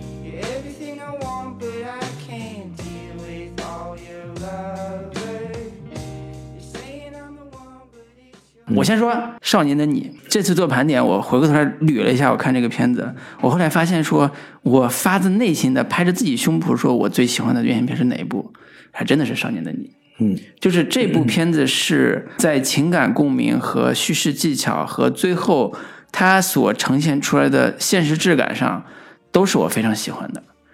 就打个比方说，高考这一个设定里边儿，它对于高考的塑造、处理和情感表达和价值观表达，是我特别喜欢的，真实，不歌功颂德，也不故意的、刻意的去黑化，它就是展示那种高压环境下的一群人的生活状态，这是一种特别会还原出来中国当下现实困境，或者说学生现学生困境的一种情感塑造，或者是叙事塑造。对于这样一个团队、这样一个作品来讲，能达到这种深度和质感，是我叹为观止的，在一定程度叹为观止的。第二个就是《少年的你》，其实在选咖上来讲是一个很大胆的选咖，但是完成度又非常的好，就是周冬雨和易烊千玺。又大胆，然后完成度也非常好，以及在视听上去帮助两个人的表演去完成最后的效果上也完成度非常高，所以我他会给我一种中国电影有希望的感觉。这种体验是我在电影院里边非常少体验出来的，哪怕看《我和我的祖国》，我都不觉得说中国电影有希望。我，但是我看《少年的你》，我会觉得中国电影有希望。这种体验，不管是不是作为行业从业者，或者是跟电影影视相关的从业者，都会觉得说我还有奔头，我还有学习，我还有可以继续努力的空间，这种感觉。所以综合因素下来，从从私情到个人趣味到这个片子影响力，我都觉得这是我最喜欢的一部国产院线片、院线片里边的作品，不只是国产，就是院线片里边的作品。嗯，嗯，对。那我最喜欢的院线片应该是《风中有朵雨做的云》。好，对，因为这个片子其实能上映还挺难得的。是是是，对娄烨的片子每一部上映都非常的艰辛，总是命途多舛。包括我们之前说的这个南京大剧院，是那《风中有朵雨做云》是我在国产电影或者说在院线里面比较难得的能够看到的一类片子，它几乎是我能看到的国产电影里面触及现实的一个上限了。嗯，对，以及我能够在院线里面，呃，在大荧幕上能够看到一部带有那么强烈的娄烨呃风格的是作品。是完整相对对完整的呈现出来啊。对，这是我今年在院线里面看到的非常特别的一部片子，以及我们之前也在这个节目里面聊到过娄烨的这部片子，他所呈现的包括广州城中村，嗯，以及他对对对，以嗯及他想要比较大的野心的呈现那一代所谓的商人的发家史。对，就是娄烨一直在尝试梳理和展现整个中国改革开放之后，整个那一代人他们的一个所经历的一心理状态，对或者精神对精神成长史成长史，嗯或者说中国人所面临的精神困境到底是什么？嗯他在这片子里面其实有非常深入和呃细致的一个挖掘。对，虽然剪掉了一部分，对，虽然剪掉了一部分，但是我们可以脑补对你补全被之后删掉的那一部分。对，会发现说那一代人经历过什么，他们为什么走向这条路，且现在的他们的背叛、自我背叛和对这种成长到底是怎么来的？以及另一部分就是真的在国产电影或者说院线上很难再看到这种极具诗意化的表达。嗯，就是我看到很多的这些影像，包括像那个秦昊、宋佳那三个人，他们在车里面，宋佳坐在中间，两人一手搂着一个，以及是宋佳被认为是精神病人，被送到了精神病院里边儿，就这样的一些指涉，嗯，都会让我觉得冲击力非常的强大。对，所以这个《风中有朵雨做的云》应该是我今年在院线里面看到的最喜欢的一部片子了。嗯、好嗯，嗯那夕阳，我最喜欢的院线片也有两部，一部国产片，一部引进片。国产片是《南方车站聚会》，嗯引进片是《星际探索》。啊，嗯，南方车站聚会印象特别深的是，我当时看这部电影，呃，是在新疆看的，然后是一个夜场，但是我看完之后就特别的兴奋，嗯，我就会觉得这个片子特别的有趣。我看到了刁亦男他在探索影像的可能性的方面有他自己的想法，然后他也完成的不错，而且当我去二刷这个影片的时候，我又看到了一些很有趣的细节，这个是我特别喜欢这个电影的一个原因。就是刚才在聊《寄生虫》的时候，我说《寄生虫》是一部完成度特别高的艺术品。嗯那如果这么去类比的话，那南方车站聚会它可能从完成度上来讲没有那么高，嗯甚至有一些粗糙的部分，甚至有一些从技法上来讲不是那么的好的部分。但是，我觉得我喜欢的恰恰是这些部分，就是我觉得导演他并没有去囿于原本的那个框架。你回头去看他的前作，就是《白日焰火》，你会发现《白日焰火》是一个特别类型化的一个创作，然后它里面几乎所有的创作的手法，包括人物的设计，都是一个黑色电影的框架，基本上没有逃出那个框架。但是你再去看《南方车站聚会》，你就发现很多的东西都不一样了。因为我就发现刁亦男他在尝试一些新的东西，在探索一些新的东西，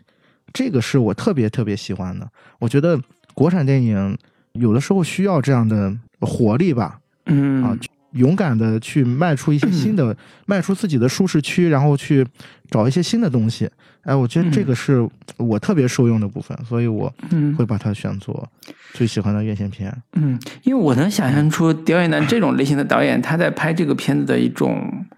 自我表达的想想法，这这种自我表达其实是完全是艺术电影，或者是这一类导演从艺术电影出身，以及以不能说以拿奖吧，至少是以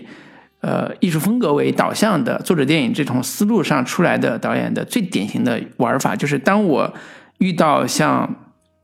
呃南方车站的聚会这样一个逃亡题材的时候，我一定在视觉上是过犹不及的。这种过犹不及并不是褒义，其实是对他的作者性的一种表达。就是他当大家都说我喜欢你之前拍的，比如说他的《白日焰火》的时候，就看起来又商业，然后类型又成熟，然后视听语言又极简的这种风格出来之后，他下一步一定会说：“我一定不要往那个方向去走，我一定不会按照这个方向去拍。”这是他这作为一个作者电影或者作为一个艺术风格为追求的电影电影导演的一种自我反叛和艺术风格的展现。回过头来说，如果他想拍像在一定程度上，比如说《失之愈合》啊，我是这种风格的，那我就拍恐怖片或者拍惊悚片或者拍悬疑片，我也是这种风格，只不过我稍微调一调。他在视听语言上的这种自我要求或者是自我的设定，跟像刁亦男这种导演其实稍微不太一样。这个是我在看刁亦男之前的作品的时候，有一种特别大的，包括这一代导演里边，我经常会找。有时候也可能在某种场合里边会跟他们碰到，然后会感受他们对电影的认知的时候，他们就有一种说法叫“语不惊人死不休”。当我要做这个题材，我一定要做的是电影的，一定是突破性的关于电影语言的或者关于电影风格的，哪怕失败。其实你看小帅导演早年也是这种风格，也是想说我就想突破，我就想做，但是后期到了地久天长，你就会发现说这导演咋了？这导演到这儿就完全的皮了这种感觉，但是反而你看他皮了之后。我们看就是他皮了，但是但是他拿了很多的奖在这个事儿上，所以有时候导演自我的认知跟外界对他的需求，或者外外界比如说像我们影迷啊，或者是某一些喜欢他的导演，有时候是有错位的，这种错位也是导演所谓的假想观众，或者是他希望能够给大家带来不一样东西的这种互相的作用力出现的结果，所以我觉得这是一个非常好玩的一个现象，嗯。嗯还有一部，啊还有一部《星际探索》嘛，嗯啊，这个片子就不多聊了，因为我当时看完之后，我就觉得詹姆斯·格雷一直是一个被低估的导演。然后我看完这部电影之后，我的这种观感又加深了一些。嗯，然后这个影片我也是单独做过一期节目，呃，当然后期会陆续上线。听众感兴趣，直接去听节目吧，这个就不单不不详细去展开说了，是吧？嗯对，如果对他感兴趣的话，还可以看他上一部片子《迷失 Z 层 》，我也是非常喜欢这个片子。非常嗯嗯，对，也非常值得一看的电影。对对对。那下一个就是我们最喜欢的非院线片，嗯，嗯，非院线片，我还是我先来。寄生虫跟爱尔兰人，寄生虫之前就说了，就不提了。爱尔兰人是马丁斯科塞斯七十八岁老导演的新作啊，那明年还有他的新作，但是跟迪亚普里奥、小李莱昂纳多对小李子的新作，当然就不说了。这部爱尔兰人其实口碑并不算特别好，因为它太长了，三个多小时。然后前半节又极其冗长，但是我作为一个他的影迷，在看这部片子的时候的爽点和嗨点，都是来自于他的前作遗留下来的那种趣味，不管是用德尼罗也好，爱尔兰人黑帮也好，还有他的所谓的底层的呃小人物如何一步一步成为黑帮的重要的势力，以及在友谊和自我之间选择的那种纠结的状态也好，都是特别马蒂斯科塞斯式的。然后它里边对于美国社会的发展也做了一些映射，因为黑帮和美国的比如说总统选举啊和社会大事件呀、都有一些参照，所以在这里边他又把他所谓的社会学派的这种不能说叫洞察吧，至少说一些叙事元素放到这个他的故事里边。对我来讲，它是一部缅怀性的作品，就是让我缅怀马蒂斯科塞斯作为一个伟大的美国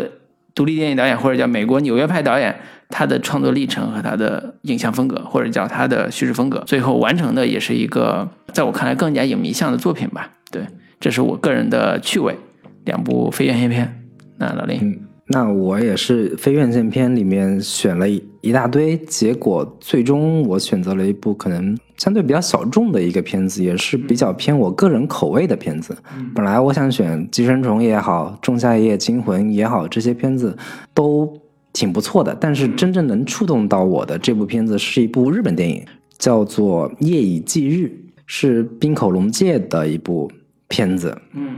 对，可能豆瓣评分也不是特别高，七点五，但是我今年是我最喜欢的一部日本电影吧。嗯就是我其实挺喜欢看爱情片的，但是一直以来我都不觉得大量的爱情片、爱情类型片能够拍出我喜欢的调调。看《夜以继》的时候，终于能够有一部爱情电影，它看起来非常的狗血，非常的俗套，嗯但是能够给我极其巨大的一个触动。也就是说，这部片子这个导演拍一个爱情片，竟然能拍出一种哲学的意味，能够拍出一种非常惊悚的感觉。嗯就是这部爱情电影拍的跟恐怖片一样，把人内心的那些看起来表面平静如水的，但是非常深邃的、非常阴暗的那个角落展现的令人毛骨悚然。这个是我看这个片子是的时候特别的一一种感受。每一个人内心深处的那些阴暗角落，是你看那个人的时候完全感受不到的。但是这个导演，他通过他的一个叙事技巧，通过他的一个镜头语言，把一些我们传统所认为的可能是一个特别清纯的、可爱的一些日式女性的形象，做了一个极其颠覆性的一种展现。就是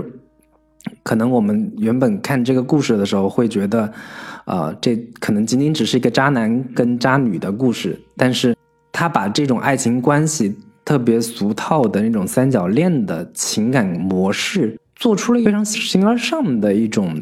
展现。对这种展现是我特别喜欢的，在一个传统类型片的类型框架之下，做出了一些更深入的一个挖掘跟探讨，同时它又有非常能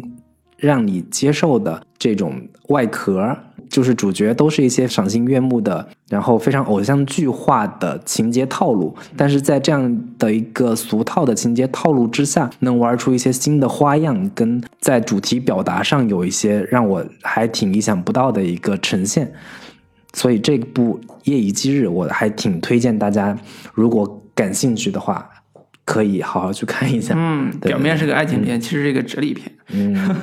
它它不是那么哎，我我还挺好奇，就是你能用简单两句话介绍一下它故事到底讲的啥吗？女主角可能一直觉得自己是一个普很普通的一个女孩，嗯。但是有一天她遇到了一个特别帅的一个男生，嗯。那个男生忽然有一天一声不响的就离开她了，结果成了一个大明星，在电视上经常能看到他，然后这个男生就成了他一个内心非常巨大的一个伤痛。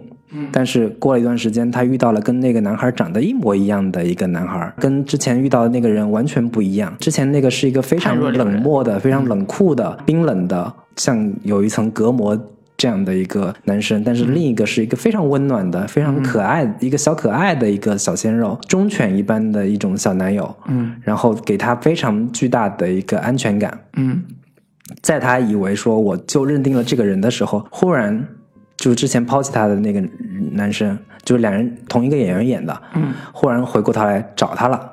这个时候义无反顾、毅然决然的离开了小暖男。对，他特别好的对对对。投入了渣男的怀抱。就是这么一个特别狗血的故事，就即便是这么狗血的一个故事，你你如果去细细的品味它的整个故事的时候，你会发现有一层非常冰冷的，或者说呃人性深处非常不可捉摸的那种暗流，嗯。在这个片子里面呈现出来。好，嗯，也许能找到爱情的真是谛的。未必是，我都觉得你 仅仅从爱情片的角度去理解它，都会有点窄。嗯，对对对，好，这一部很有趣的《夜以继日》。嗯。那那个那夕阳，我是两部，一部国外的是《小丑》，小丑这部我就不多说了，因为这个片子我聊了太多了。大家如果感兴趣，还是回去听我们单独做的节目。我大概聊这个片子聊了有四个小时的节目，然后大家啊如果感兴趣可以去听。对，做了两期节目。嗯嗯，对，做了两期节目，然后还有一部非院线片是《春江水暖》，这个片子也是我在 First 影展看的。然后这个电影就是我看完之后也是特别兴奋，因为我好像看到了一个内地版的杨德昌加侯孝贤的一个 呈现。这个评价真是，嗯对他又有自己很独特的美学体系，嗯有很诗意的表达。就是我的观影经历到现在到目前为止，在内地有这样诗意的去表达一个内地的家庭的一幅画卷一样的那种呈现的方式，是我从来没有看过的。嗯这种呈现的方式，大家可能在以前杨德昌的电影，在侯孝贤的电影当中看到过，嗯但是那是台湾式的，跟内地的有很多东西还是有一些不同。这个导演好像是杭州人是吧？对他整个故事也是在杭州发生的，嗯包括里面也有一部分是非职业演员，嗯包括他的配乐是窦唯，他是一个年轻导演嘛，他这个片子是他的第一部剧情长片，嗯，之前是拍过纪录片的，然后他也不是科班出身，所以整个的经历，包括整个这个电影最后呈现出来的那种给我的感觉，都会让我对他有一些佩服吧。嗯然后这个影片也会应该是在春天，就是今年的三四月份吧，会公映，到时候大家去看就知道我的感觉是什么了。好，也是因为 First 影展的原因，这个片子出来的时候备受赞誉，也是很期待看今年三四月份上映之后，大家鉴赏一下。嗯，那今年看到的最喜欢的老片，嗯，刚才说我看库布里克大概看的算是老片了，从最早的《光荣之路》啊，包括《杀戮》啊这些，都是黑白片。那这里边其中有一部是现在看会觉得非常的有意义的一个片子，就是《光荣之路》。《光荣之路》其实是一个反映一战的故事，是个反战电影。最大的一个特点就是有几个所谓的战场上的逃兵，然后要受到军事审判，要去枪毙。但是实际上，真实的情况并不是逃兵，而是因为某种原因，他们被诬陷成逃兵，或者被挑出来当逃兵来枪毙，以振军威。所以这里边有很强的关于什么是爱国，什么是逃兵，什么是士兵的尊严，以及所谓的战争到底对人的意义是什么的一种思考。我在看这个片子的时候，我其实有很强的感觉，是库布里克导演在他的创作的早期就对人性的批判进入到一个更宏大的视野里边。这个视野有一种层面是文学性的，因为当时有比如说《二十四条军规》啊这种小说，其实也是一个比较流行的风潮了。那他作为一个在纽约杂志拍照片的这样一个摄影师出身的电影导演，在进入到他的电影事业的时候，他已经有这么好的文学素养，或者这么高的叙事上的一种主题性，充分证明了一个电影导演的所谓的才华，并不是说我视听语言搞得多花哨就完成了，而是说我整个的主题思想和我的视觉表达是完整统一的。这个是在我看的时候是有，在他作为早期作品里边非常有震撼效果的一个作品。那么另外一个是《绿鱼》。李沧东的《绿鱼》是非常非常早期看的，以至于说我在现在价值观没有成型之前就看了这部片子。当时的感觉就是一堆文艺片里边的其中一个而已。现在我以三十四岁的有社会经验的观众再来看《绿鱼》这样一个他的电影，不算处女作，但是也是处女作之后的第一部的代表作品。他的对于当下，在于韩国当下资本主义社会，或者是进入大量的市场经济之后，从当兵的出身的一个年轻人回到家乡，开始试图重新过生活这样一个状态里边，怎么去努力的挣扎，然后爱上一个大哥的女人，最后因为这个丧失性命。其实背后隐含的是一个所谓的城镇化过程，或者叫在经济浪潮之下一个年轻人命运的陨落这样一个过程。那这个过程其实，在我看贾樟柯电影里边，包括后代后代的很多很多独立导演里边，都是有所呈现的。但是我会感觉李沧东在那个年龄八十年代的时候，就已经把时代感和个人命运，通过戏剧式的矛盾，通过一个女人的跟男主的命运勾连的这么紧密，而且最后完成了一个悲剧性的结果。悲剧性力量非常的足，其实是有很强的现代意义的。在现在我作为中国当下的社会环境里边看这个片子的时候，依然会觉得有非常有现代意义。所以这也是说，当我有时候会觉得当下的电影市场特别的无趣，电影的院线电影特别的没有共鸣感、没有深度的时候，我反过来看老片，会找到一种原来此时近一年人家做的那个主题。是最能打动现在的我的这样一种感觉，或者是连他讨论的社会议题都是最能刺中现在的我的这种社会议题。所以为什么回过头来说上你是让我觉得电影有希望，就是你的感觉可以再真实一点，你的触角可以再敏锐一点，你的表达可以一定程度上可以再往前走一点。当然，少年的你也经历过审查的问题啊，这些都是当下电影创作者或者是影视创作者困境之下的一种。反思和期望，这是我在看这些片子的时候最大的感受。嗯，是。那老林，行，那我今年翻了一下老片，看的确实比较少，因为可能新片看不过来了，已经。看了一下我今年看过的老片，可能为数不多的那么一两部，其中这个《生活多美好》是我之前上一次我们在圣诞。特辑里边聊过的，那另一部就是我上次在聊影的时候，把这个黑泽明的一些老片拿出来翻了一下，结果这个《影子武士》重新再看一遍的时候，再次震惊了我。就是早年看黑泽明的电影，其实是有点。囫囵吞枣的那个感觉，未必真的能感受到黑泽明有多牛逼，但是可能到了现在这个年纪，再看黑泽明会有新的感受跟体验，以及在所谓的东方美学、东方式的视听语言、东方元素到底如何跟影像来结合这个层面来说，你现在重新再看黑泽明，会发现他已经早早的就已经把这。部分工作做到了一个极致，然后再回头看张艺谋的一些片子，会更加深切的体会到说，哦，原来张艺谋真的是仅仅只是学了黑泽明的一成功力，或者说几层功力情况下，就已经可以被奉为国师这样的一个成就。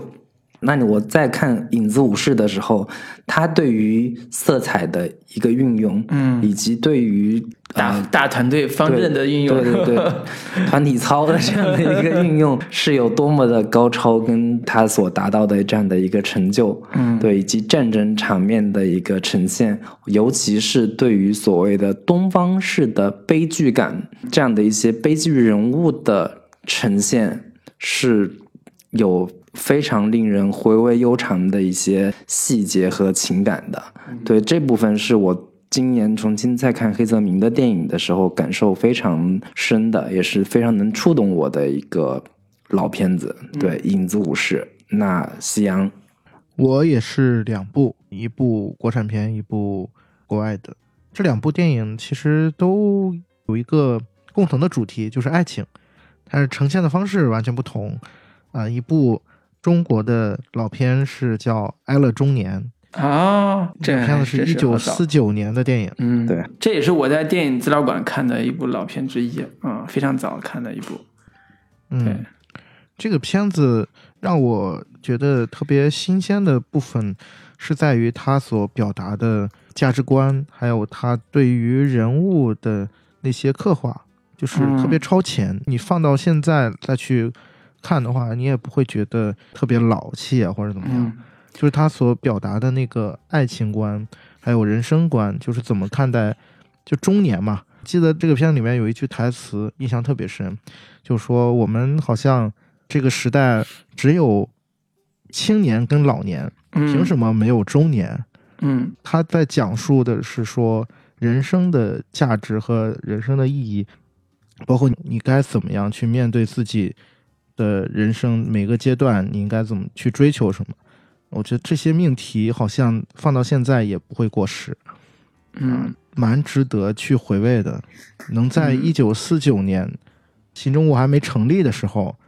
拍出这样一部电影，真的是特别难得的一件事儿吧。包括它里面展现的就是家庭成员之间的那个关系，嗯一个父亲的形象，还有几个子女的那个形象，我觉得也是特别形象，而且特别典型。就是是你能在他所展现的那个故事当中看到很多现在社会当中的一些现象，啊、这也是很有意思的。是我看了一下我的豆瓣笔记，二零一二年在电影电影资料馆看的，就是北京这边。然后我印象最深的两个点，一个点是他讲的主题其实是老少恋，中老年了，就是中年的男人跟一个年轻的，算是他的学生，二十多岁一个年轻女孩的爱情故事。但是这种爱情故事是一种隔了辈儿了，所以就遭到了很多的反对意见。最后呢，他俩也走在了一起。在我当时印象里边，是一种小乌托邦式的恋爱梦的这种这种感觉不。伦之恋，对，然后他这种主题特别像《饮食男女》里边那个嗯爸爸，朗雄对跟张艾嘉，嗯，对，然后这里边的这个朗雄啊，《爱乐中年》里边这个石灰男主演，在一定程度上，我老觉得他跟朗雄特别像，在视觉觉上，所以有时候经常会觉得，哎呀，石灰，因为我们这个年代的观众其实对石灰印象不深，其实石灰是建国前后那个时代的，用现在的话说叫电影表演艺术家。不管是老舍那个作品改编的《我这一辈子》，还是刚才说的《爱乐中年》，早年他也演话剧出身，后来这几年出了好几本关于石灰的创作艺术谈这种书，有空的话大家可以看看石灰老先生的表演。有多么的准确，拿捏人物的这个方式有多么准确。作为现在观众来看，可能稍微有一点话剧感，但是在那个年代其实是非常的真实、非常的有意思的一个老头儿。作为喜欢研究表演艺术的，可以关注一下这个老片里边儿这种老艺术家的表演啊，石辉老师。对我相信李安可能也有一部分的灵感来自于这部影片吧，在嗯创作《也许饮食男女》的时候。也许吧，嗯那另一然后还有一部国外的电影叫《思恋失调》，呃，这个影片是非常喜欢的一个美国独立导演，就是 P.T.A. 保罗·托马斯·安德森，在九几年的时候创作的一部小品电影吧。嗯，你咋会先翻这么早的片子看呢？这个片子其实是因为有一次我们这边搞线下活动嘛，嗯，然后我们就重新拿出大师来看。后来把大师拿出来看之后，就是 P.T.A 这个导演又回到了我的主视野当中，然后我就想把他的作品又重新再翻一遍，就这部《失恋失调》，因为这个电影在他的序列里面就不是特别重要，嗯啊、而且很多的评价好像也不是特别的好，就是相对于他的其他的作品来讲。然后这个影片是他跟亚当·桑德勒合作的，只有九十分钟的一部很小品、很小品的电影。但是我却觉得它是可能是我看到目前为止排到我呃就是自己最喜欢的爱情电影的前三名的一部电影。哇，你这爱情观也是各种被塑造啊，感觉。对，因为它里面那个人物，我特别能够感同身受吧。就是有一部分，我感觉我是一个特别容易把自己带入进去的一个观众，所以就呃发现了主人公身上的一些点跟我自己蛮契合的，所以这个电影当时也是蛮打动我的。当然，PTA 本身是一个在视听方面很有创造性的一个导演，嗯，所以这部电影在这方面也有一些很独到的地方啊。嗯当然，这不是我关注的重点，我其实更关注的还是主人公他的一个变化，跟他导演对主人公的一个刻画，跟他的一个内心的那个状态的一个呈现。这个部分是我最感兴趣的，也是最能打动我的。如果对这个影片感兴趣，其实也可以去听节目啊，因为我也做过单独的节目。啊，你已经做了是吧？嗯嗯嗯，好的。那我们今天，我们今天也是 非常漫长的一期节目。哎呀，是是是，嗯。也聊了很多我们自己的感受，其实是，嗯嗯，嗯嗯然后这种感受都相对比较私人，所以有时候会比较可能不太公正，比较偏颇，但这就是评价的好处。对对对。对，那我们也希望说，大家听完这个节目之后，如果还能听完的话，听完这个节目之后有自己的感受的，也跟我们多分享吧，因为我们不一定回，嗯，但是每次都看，然后看看大家有什么批评意见或者有什么想法，嗯然后也可以多交流，然后有互通有无之感，嗯。左の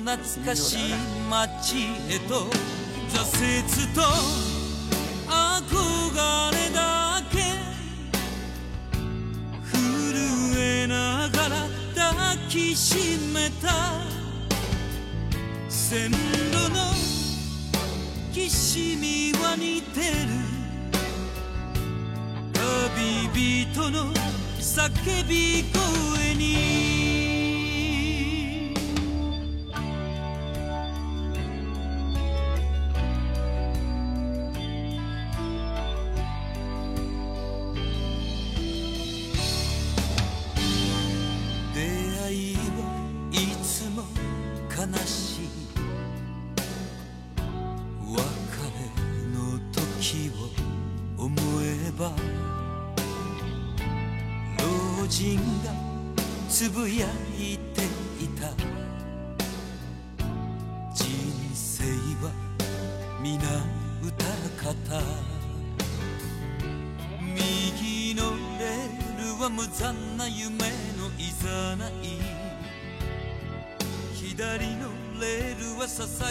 な幸せのいざない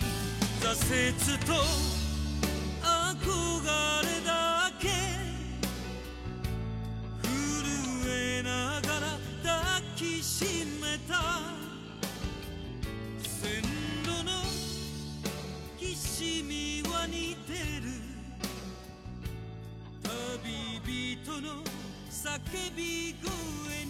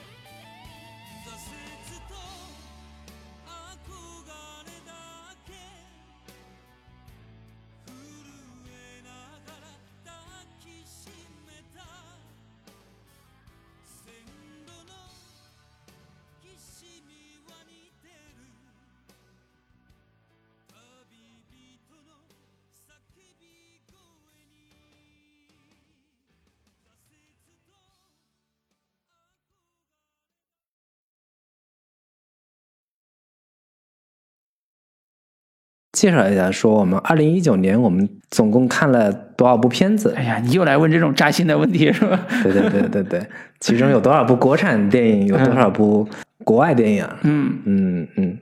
我估计西西安对西安都没数过，你知道吗？我也没数过，但是我知道你大会问这个问题。致大致有一个 有一个数量嘛。对，因为我今天在捋这个盘点的时候，我也是大概的把我豆瓣的评分评评的片子和我自己印象里边我看过的片子，